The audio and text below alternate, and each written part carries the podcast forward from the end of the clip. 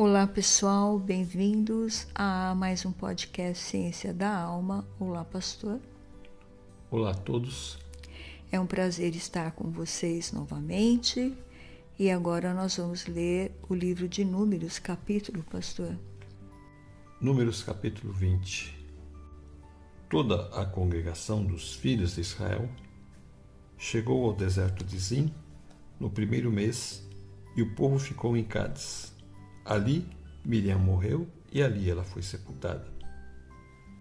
Aqui na versão da linguagem de hoje diz assim: no primeiro mês todo o povo de Israel foi para o deserto de Zim e acampou em Cádiz.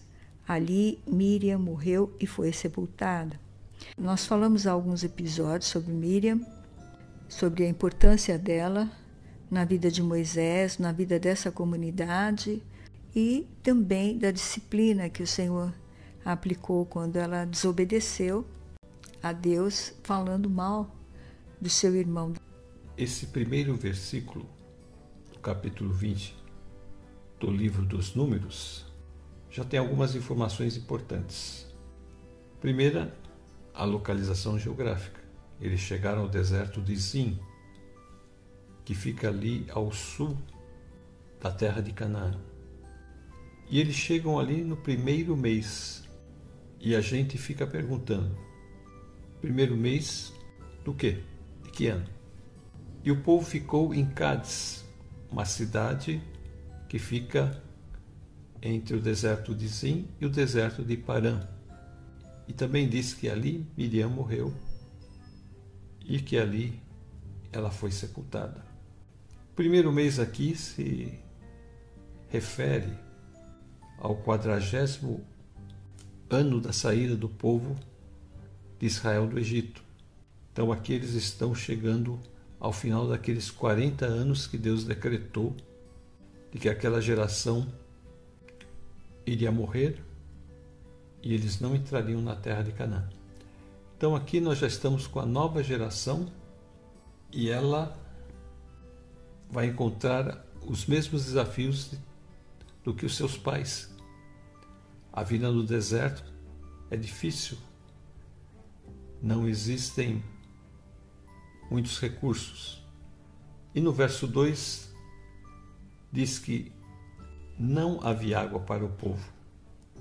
Então se ajuntaram contra Moisés e contra Arão. E o povo discutiu com Moisés, dizendo: antes tivéssemos morrido quando os nossos irmãos morreram diante do Senhor.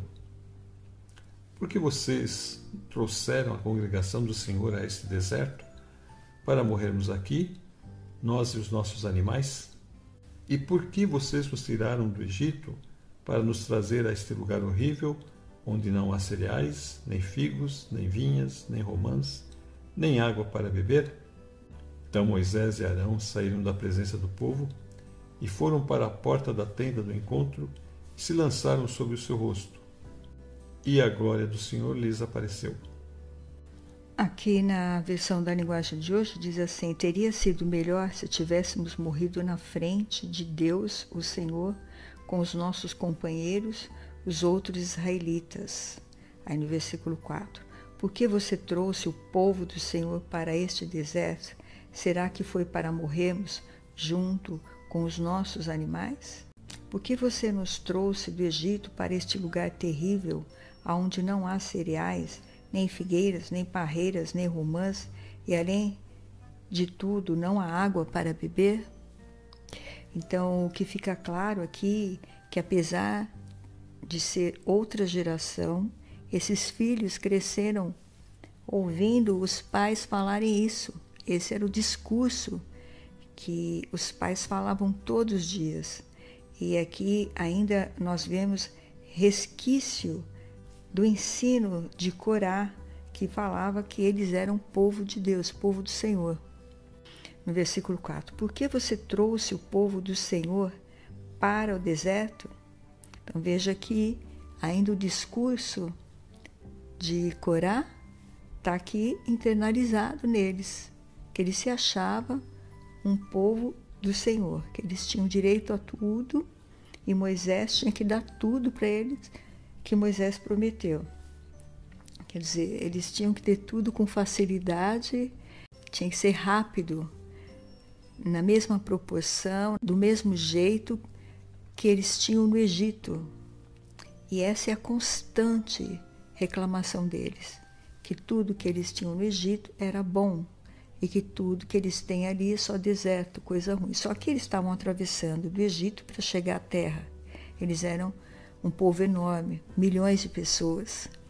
Ia levar muito tempo para eles chegar lá, pelo menos nessa turma toda, dois anos.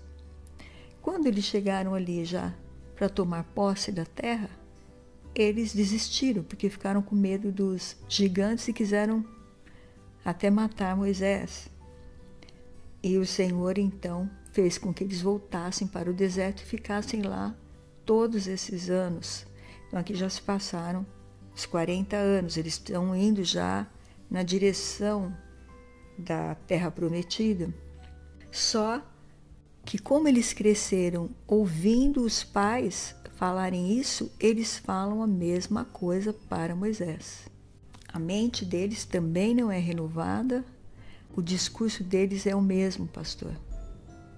Então quer dizer que entra geração e sai geração, as coisas continuam do mesmo jeito. Eles, a qualquer imprevisto, eles já vão reclamar para Moisés e Arão. Quando eles falam todas essas coisas, Moisés e Arão, eles saem da presença do povo e vão para a porta da tenda. Ali então eles se ajoelham com o rosto em terra, a glória do Senhor lhes aparece. E o Senhor diz a Moisés: Pegue o seu bordão e ajunte o povo, você e Arão, o seu irmão. E diante do povo falem a rocha, e ela dará a sua água. Assim, vocês tirarão água da rocha e darão de beber à congregação e aos animais. Então Moisés pegou o bordão que estava diante do Senhor, como este lhe havia ordenado. Moisés e Arão reuniram o povo diante da rocha. Então Moisés lhes disse: Agora escutem, rebeldes. Será que teremos de fazer com que saia água desta rocha para vocês? Moisés levantou a mão e feriu a rocha duas vezes com seu bordão e saíram muitas águas, e a congregação e os seus animais beberam. Aqui na minha versão, diz assim no versículo 6: Então Moisés e Arão saíram dali onde o povo estava e foram para a porta da tenda. Eles se ajoelharam, encostaram o rosto no chão, e a glória do Senhor apareceu. E o Senhor disse a Moisés: Pegue o bastão que está em frente à arca da aliança, e depois você e Arão reúnam o povo, e na frente deles deem ordem à rocha, e dela sairá água. Assim vocês tirarão água da rocha e darão de beber ao povo e também aos animais. Então, como Deus havia ordenado, Moisés pegou o bastão que estava diante de Deus, o Senhor Moisés e Arão reuniram o povo em frente da rocha. Moisés disse: Agora escute, gente rebelde. Será que vamos ter de fazer sair água desta rocha para vocês? Moisés levantou a mão, bateu na rocha duas vezes com o bastão e saiu muita água, e o povo e os animais beberam. O Senhor fala com Moisés e Arão e dá algumas orientações a Moisés. A primeira orientação é que ele pegue o bordão e ajunte o povo, juntamente com Arão, seu irmão, e que eles falem a rocha. E assim haveria água para o povo e para os animais beberem. Que então acontece um desastre. Aquele homem comedido, prudente, tem um deslize. E por que que Moisés deixa de obedecer a Deus? Porque Deus deu a ordem para que ele falasse a rocha e não para que ele batesse com o bordão na rocha. Então aqui Moisés comete um erro diante do Senhor e da santidade do Senhor. E a gente se pergunta: por que Moisés está agora tomando uma ação que normalmente ele não tomaria? Ele sempre foi uma pessoa humilde, prudente, nunca desafiando o Senhor. Mas aqui ele desafia o Senhor. Então a gente pode levar em consideração muitas coisas. A primeira, ele está em luto. A sua irmã havia morrido há pouco. E esse povo rebelde não respeita nem um homem enlutado. Simplesmente vão contra ele e contra Arão, dizendo um monte de coisas como os seus pais haviam dito a Moisés. E esse momentâneo desequilíbrio que ele tem pela perda da irmã, a irmã querida, a irmã amada, ele se ira, ele perde então o controle, ele peca diante do Senhor. E nós sabemos que toda vez que alguém comete um erro, ele tem que pagar pelo seu erro. E no verso 12, mas o Senhor disse a Moisés e Arão: Por que não creram em mim para me santificarem diante dos filhos de Israel? Vocês não farão entrar este povo na terra que lhe dei. São estas as águas de Meribá, porque os filhos de Israel discutiram com o Senhor e o Senhor se santificou neles. Aqui, quando o Senhor fala para ele e Arão reunirem o povo, ele diz o seguinte: ele fala, reúna o povo em frente da rocha. Aqui no versículo 8, o Senhor falou: pegue o bastão que está em frente da arca da aliança, e depois você e Arão reúnam o povo, e na frente de todos eles deem ordem à rocha e dela sairá água. Ou seja, eles deviam falar à rocha, deveria usar, como ele sempre diz, o Senhor Deus diz: sai a água desta rocha. Então eles poderiam dizer: o nosso Deus que nos tirou do Egito está dizendo que desta rocha sairá água que vai dar de beber a vocês e a seus filhos rocha, faça o que o Senhor Deus mandou. E a rocha ia soltar água. Porque o Senhor estava com Moisés, tanto é que ele, mesmo batendo na rocha, o Senhor deixou vir a água. O Senhor poderia não ter deixado a água vir. Ele ia passar maior vergonha na frente de todo mundo. E ali ele podia ser até morto. Aquelas pessoas não iam ver a água vindo da rocha, mas o Senhor não fez isso com ele. O Senhor deixou ele dar água para o povo, para os animais.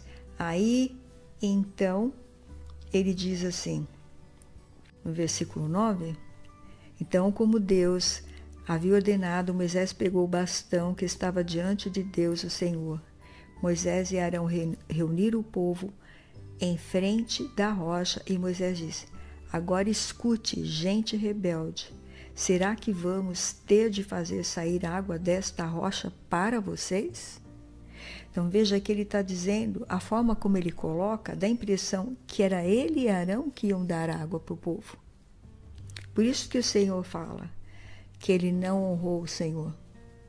E então Moisés levantou a mão bateu na rocha duas vezes com bastão e saiu muita água. O Senhor deixou sair a água, mas o Senhor não deixa ele entrar na terra. Então, veja só, e o povo e os animais beberam. Porém, o Senhor disse a Moisés e a Arão: Vocês não tiveram fé suficiente para fazer com que o povo de Israel reconhecesse o meu santo poder e por isso vocês não vão levá-lo para a terra que prometi dar a eles. Então o Senhor deixou a água sair da rocha, porque era o servo de Deus que estava falando ali. Ele reuniu o povo em nome de Deus. Só que ele não deu glória ao Senhor. Então, o que aconteceu? Deus permitiu que a água fluísse de dentro da rocha e desse de beber a todas aquelas pessoas e seus animais. Mas o Senhor não permitiu que nem ele, nem Arão entrasse com o povo na terra. Esse foi o castigo. Então nós estamos já há vários episódios falando que todo aquele que peca e que é servo de Deus, ele é disciplinado por Deus. Principalmente se ele for um líder. Então aqui Deus tem trabalhado e mostrado para nós aqui que Deus trabalha com a liderança da igreja. São os primeiros a serem castigados. Nós vimos Arão sendo castigado, nós vimos Miriam sendo castigada, agora nós vimos Moisés. Moisés já tinha sido castigado também quando ele quebrou as, as pedras e o Senhor fez ele subir a montanha levando duas pedras pesadas debaixo do braço. Então, as pessoas vão ter que arcar com as consequências dos seus atos. Mas o Senhor foi misericordioso ainda com ele. Deixou, mesmo ele tocando na rocha, deixou que a água viesse e matasse a sede daquelas pessoas. Porque o Senhor mostra ali né, seu poder, a água viva jorrando da rocha, fluindo e alimentando as células dos animais, das pessoas que estavam ali. A água é uma alegria. Então o Senhor trouxe essa alegria e deixou o servo dele triste, porque o Senhor não gostou de como ele fez. Ele, nesse ponto, o Senhor mostrou para ele: olha, aqui você falhou. Até aqui você fez tudo que eu te mandei, mas aqui você falhou. E aí nós vimos, pastor, que o Senhor mostra que nós somos seres limitados, somos seres imperfeitos, que nenhum de nós aqui vamos conseguir ser 100% perfeito. Mesmo este homem abençoado, no livro de Números 12, versículo 3, fala que Moisés era o homem mais humilde do mundo, aqui na linguagem de hoje. E então, não é porque ele caiu e, e aqui ele teve um deslize, como você falou, que o Senhor o abandonou. Ele foi disciplinado. E o castigo dele foi não poder entrar na terra com este povo. Passou 39 anos praticamente. Eles estão entrando no quadragésimo ano. Isso nós sabemos porque aqui no final desse capítulo fala sobre a morte de Arão. E no capítulo 33, no verso 38, também fala sobre a morte de Arão. E lá no capítulo 33 de Números, fala que ali era o quinto mês do quadragésimo ano. Então, faltava apenas um ano para se passar os 40 anos e eles então iriam entrar na terra. O que é de se lastimar é que Moisés estava muito perto de chegar a entrar na terra. Faltava muito pouco. E ele comete esse deslize. Isso mostra então que realmente nós não estamos no estado perfeito o homem, depois da queda, ele está no estado caído. E essas duas coisas, Paulo diz que estão lutando dentro de nós. A nossa carne, ou seja, a nossa natureza caída, e o Espírito Santo estão ali, lutando.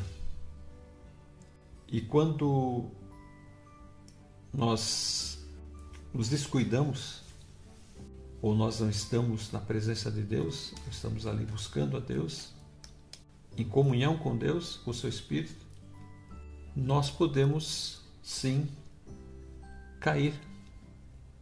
Foi o que aconteceu com Moisés. Naquele momento ele, cheio de ira, ele feriu aquela rocha, dizendo como se fosse um basta que ele já não estava mais aguentando aquele povo. que essa nova geração continua fazendo os mesmos atos dos seus pais. Isso é ruim. Quando uma geração não consegue se desvencilhar daqueles valores errados e imprimir novos valores nesta nova geração. Porque se eles começassem a mudar a mentalidade começassem a dizer aos filhos as promessas que Deus tinha para eles na terra de Canaã, eles provavelmente agiriam de outra forma. Mas nós vemos que não, que o discurso continua sendo o mesmo. Então Moisés, muito chateado com a morte da irmã,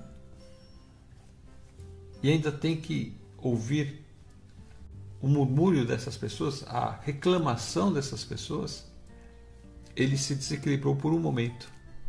Então, quando nós perdemos o equilíbrio por um momento, é o momento em que as coisas acontecem. Ele não perde a salvação, não perde sua comunhão com Deus, mas ele perdeu a oportunidade de entrar naquela terra vitorioso, levantando suas mãos, dando glória a Deus. Ele perdeu esse momento. E é isso que o inimigo quer, ele quer nos desestruturar, ele quer tirar a nossa comunhão com Deus, porque ele está o tempo todo ao nosso redor tentando achar uma brecha para entrar. Veja que aqui, como nós falamos no versículo 3, o povo, ao discutir com Moisés, eles usam esta palavra para ferir eles, tanto ele como seu irmão. E quando eles dizem, antes tivéssemos morrido quando nossos irmãos morreram diante do Senhor, isso deve ter causado tanta dor em Moisés, porque neste caso, quando ele ouve esta palavra, antes tivéssemos morrido quando os nossos irmãos morreram diante do Senhor, ele deve ter se magoado muito porque ele fala: Olha, eu estou aqui há 40 anos porque estas pessoas resolveram ser rebeldes e desobedecer a Deus. Agora eu perdi minha irmã e essa pessoa vem aqui na minha porta reclamar e fala desse jeito do nosso Deus. Mas o Senhor está sempre vendo a nossa natureza, sempre vendo aonde que nós vamos cair para que Ele possa nos ajudar e mostrar, apontar os nossos erros para a gente melhorar. O servo de Deus aceita a correção. Os ímpios fazem como estes aqui, olha. Antes tivéssemos morrido diante do Senhor, como os nossos irmãos. Eles não aceitam a correção de forma alguma. O servo de Deus aceita. O servo de Deus fala: Bom, eu pequei. Eu aconteceu isso comigo porque eu pequei as nossas limitações, no momento de angústia e de sofrimento, a gente não sabe qual vai ser a nossa reação. Só o Senhor sabe. Então, como o Senhor conhecia Moisés, ele poupou Moisés de passar uma vergonha e impedir que a rocha fluísse a água. Ele deu a água, porque Moisés falou que o Senhor ia dar a água. O Senhor mandou eles se reunirem ali só que o Senhor falou para ele: Olha, esse foi o teu erro. E por causa desse teu erro, eu não vou te deixar você entrar na terra. E ele falou isso para Moisés e Arão. Ele falou para os dois: Vocês dois não me deram glória, não glorificaram o meu nome. Então nós nunca sabemos como nós vamos reagir diante de uma situação difícil. Então é só a misericórdia de Deus mesmo. Deus conhece o nosso coração, conhece as nossas intenções. Só Deus para nos ajudar, pastor. A questão da, da natureza do homem não pode ser uma desculpa para a gente fazer as coisas erradas. É o que Paulo fala, né? Nós vamos pecar mais ainda para que a graça seja maior apesar dessa natureza, Nós temos responsabilidade. Deus nos responsabiliza pelos nossos atos. Ele não é conivente com o pecado. Quando existe um erro, haverá consequências. E é o que acontece aqui. Ele errou e sofreu as consequências. Deus não quis fazer de nós robôs. Ele quis nos dar uma independência para que nós agíssemos por nós mesmos. Então, Ele nos dá sabedoria, Ele nos dá inteligência para nós tomarmos as nossas próprias decisões. É o livre arbítrio. Então, essas duas coisas elas andam juntas.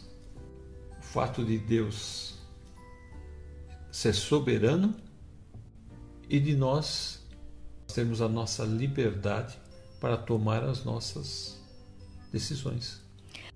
Aqui nós aprendemos em todos esses versículos que nós estamos estudando, desde Gênesis até agora, que Deus não nos exime das nossas responsabilidades. Ele é justo. Então, o amor de Deus sempre está conjugado com a sua justiça. A gente fala assim: ah, Deus é amor. Por que, que Deus não deixou Moisés entrar? Ele é amor, mas ele é justiça. Ele não foi honrado. Aqui dá a impressão, pelo texto que nós lemos, que Moisés estava ele tirando a água da rocha, ele com Arão, e dando para o povo beber. Quando foi o contrário, foi Deus que fez o milagre, só que ele não deu honra. E o Senhor não gostou, não se agradou. Então ali foi feito um milagre, aquela rocha traz água fresca, água maravilhosa, água viva para essas pessoas beberem, seus animais, com fartura, com abundância. Só que Moisés não glorificou a Deus. Se ele tivesse, mesmo depois de ter ferido a rocha, falou: olha, vamos glorificar o nosso Deus vivo, porque foi ele quem fez esta rocha brotar água. Isso é uma coisa de Deus ele teria honrado o Senhor. E Deus teria ficado feliz com ele. Mas, como ele não seguiu a risca o que o Senhor falou, então o Senhor nos ensina que nós devemos prestar atenção no que ele está nos pedindo. Porque se ele falar para a gente não fazer uma coisa e a gente vai lá e faz e acha que Deus vai passar a mão na nossa cabeça, não vai, pastor. Ele não passou a mão na cabeça de Moisés aqui. E por mais que Moisés pedisse para entrar, ele não deixou. Ele manteve sua palavra, mesmo amando Moisés, continuando com ele. Moisés continua ainda até o momento da sua morte ali com Deus, fazendo o trabalho para o Senhor, mas Deus não permitiu e nem mudou de ideia. Que nós percebemos então, irmã, é que a vida cristã também é cheia de percalços. E nós temos que mesmo caindo, nós temos que se levantar e continuar em frente. Aqui na carta de Hebreus, no capítulo 10, no verso 36, está escrito: Vocês precisam perseverar para que, havendo feito a vontade de Deus, alcancem a promessa. Ele não alcançou a promessa de entrar na terra, porque ele não perseverou nesse momento. Aqui diz assim: vocês precisam ter paciência para poder fazer a vontade de Deus e receber o que ele promete. Então, ele tinha prometido que eles iam entrar na terra. E Moisés cria nisso, ele tinha certeza disso. Só que nesse dia não foi um bom dia para ele. Aqui em Romanos 1,17, pastor, diz assim: Pois o Evangelho mostra como é que Deus nos aceita. É por meio da fé, do começo ao fim, como dizem as Escrituras Sagradas: viverá aquele que por meio da fé é aceito por Deus. Então, nós precisamos ser aceitos por Deus por meio da fé que nós cremos que Ele vai nos proteger e nos guardar e vai fazer aquilo que Ele prometeu que faria. Ele prometeu que daria a terra ao povo e Ele vai dar a terra ao povo. Ele prometeu que só Josué e Caleb entrariam e é eles dois que vão entrar. E ele está prometendo aqui também que viverá aquele que por meio da fé é aceito por Deus. E quem é aceito por Deus? Como que é? A pessoa precisa ser aceita por Deus. O próprio versículo responde, pois o evangelho mostra como é que Deus nos aceita. É por meio da fé, do começo ao fim. Por isso que o líder, o pastor, aquele que está na frente da igreja, levando o rebanho, ele tem que ter uma conduta irrepreensível e também uma personalidade mansa, porque quando ele enfrenta esse tipo de pessoas, que vai ser a aprovação que ele vai passar em todo o seu ministério, vai ter esse tipo de gente afrontando, como é que ele vai ficar? A justiça de Deus aqui diz que ela se revela no Evangelho de fé em fé. Então, essa fé em Jesus é que nos segura. Porque nós sabemos que nós somos fracos. E nós vamos, em muitos momentos, nós vamos pecar.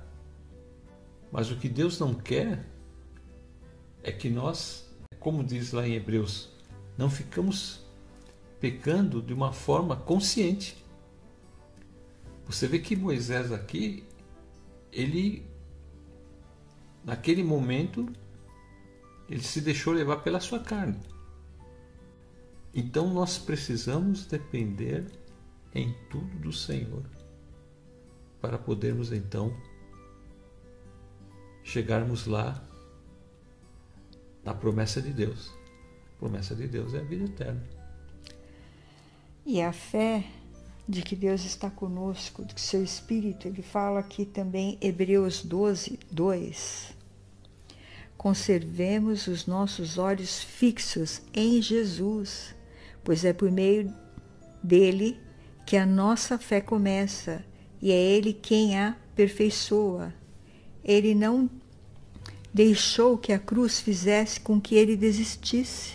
Ele tinha todos os motivos quando ele estava ali carregando a cruz, ou quando ele estava sendo chicoteado, ou quando ele estava sendo zombado ali pelos soldados romanos, ele tinha todos os motivos ali para desistir.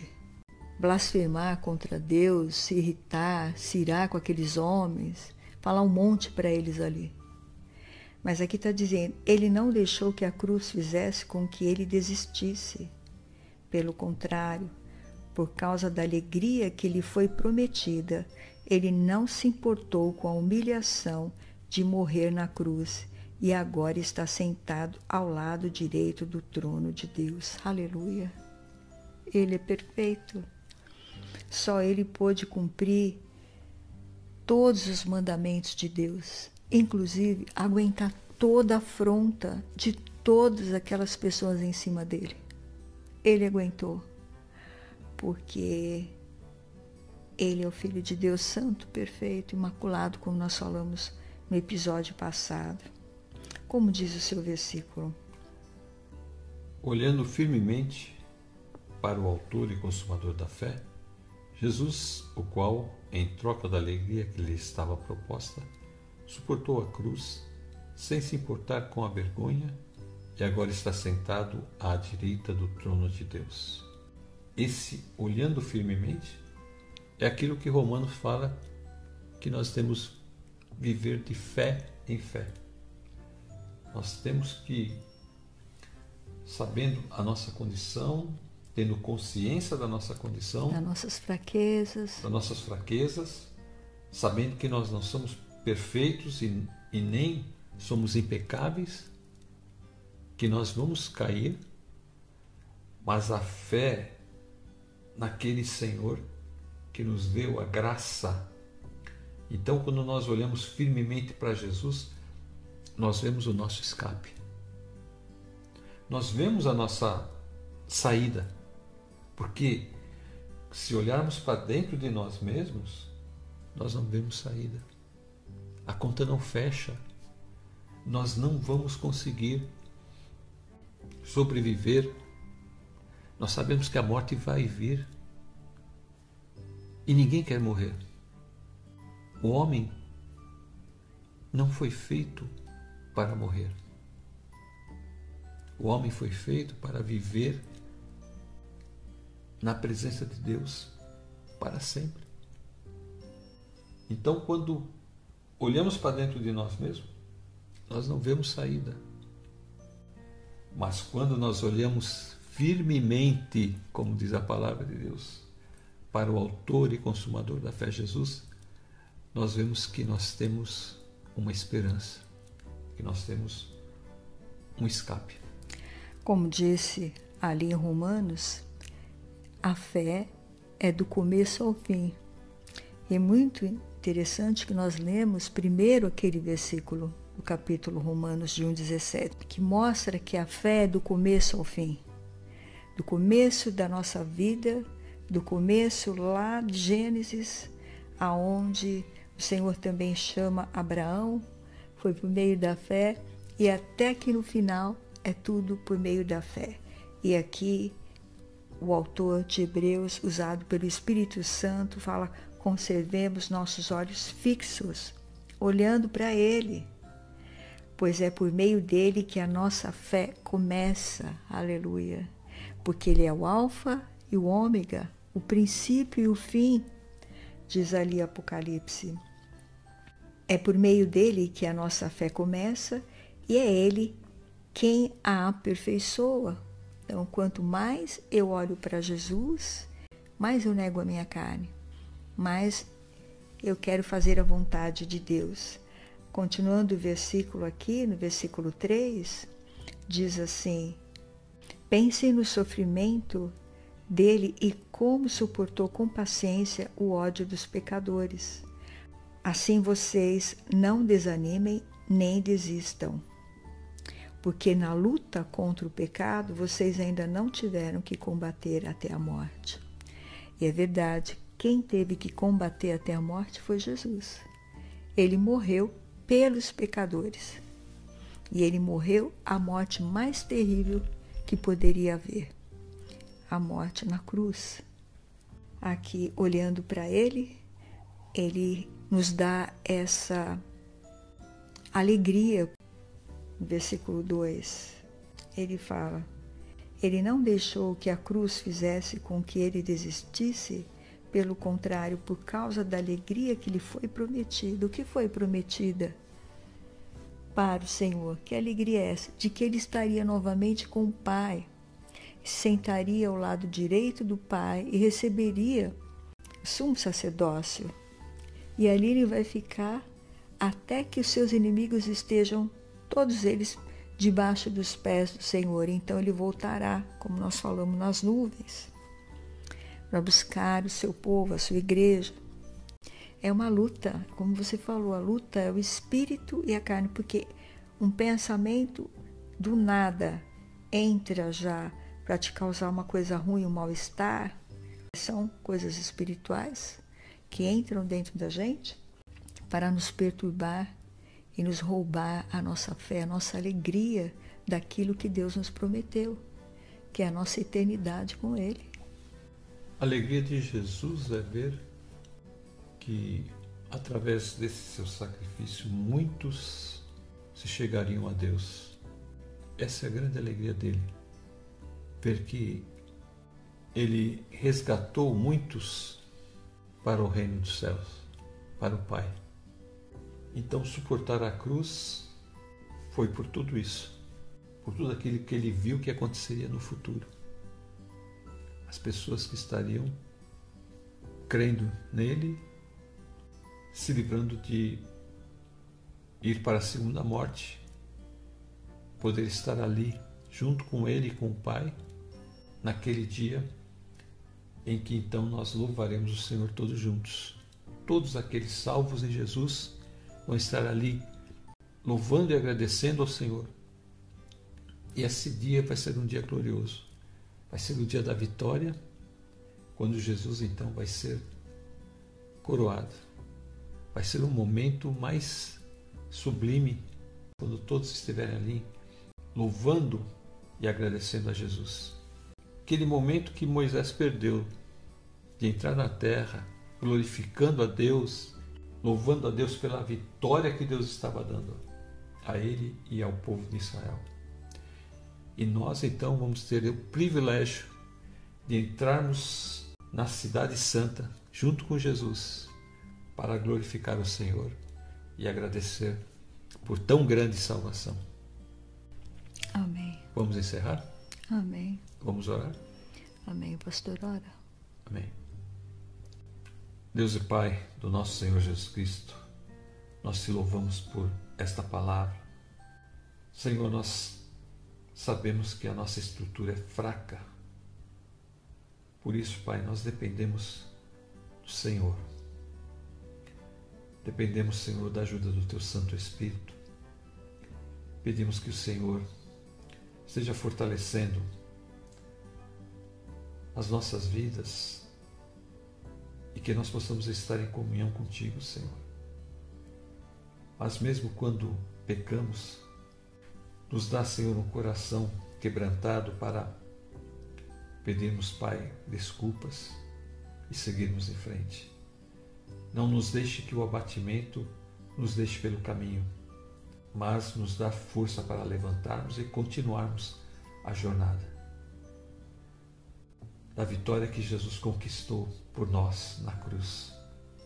Te louvamos e te agradecemos que naquele dia em que entrarmos pelas portas da Cidade Santa, louvando o teu nome, Senhor, e agradecendo pela bênção de estar participando da tua graça, Amém. da tua misericórdia. Amém. Pai amado, queremos te pedir pelos enfermos, por aqueles, Senhor, que estão cativos de demônios, Pai. Que o Senhor esteja libertando essas vidas pelo teu poder pelo poder do nome de Jesus Cristo. Amém, Jesus. Também curando os enfermos, Pai. Cura-se. Nós pedimos nessa hora, faz milagres. Sim, Jesus. Cura os enfermos, Pai. Sim, Pai. Nós te pedimos em nome do Senhor Jesus Cristo, Pai, todas essas bênçãos. Te agradecemos por todas as bênçãos recebidas em Cristo Jesus, em quem nós te agradecemos, te louvamos, Pai, e te pedimos essas bênçãos. Amém. Amém. Quero me despedir dizendo fiquem na graça e paz do nosso Senhor Jesus Cristo e até a próxima. Fiquem na paz do Senhor Jesus e até a próxima.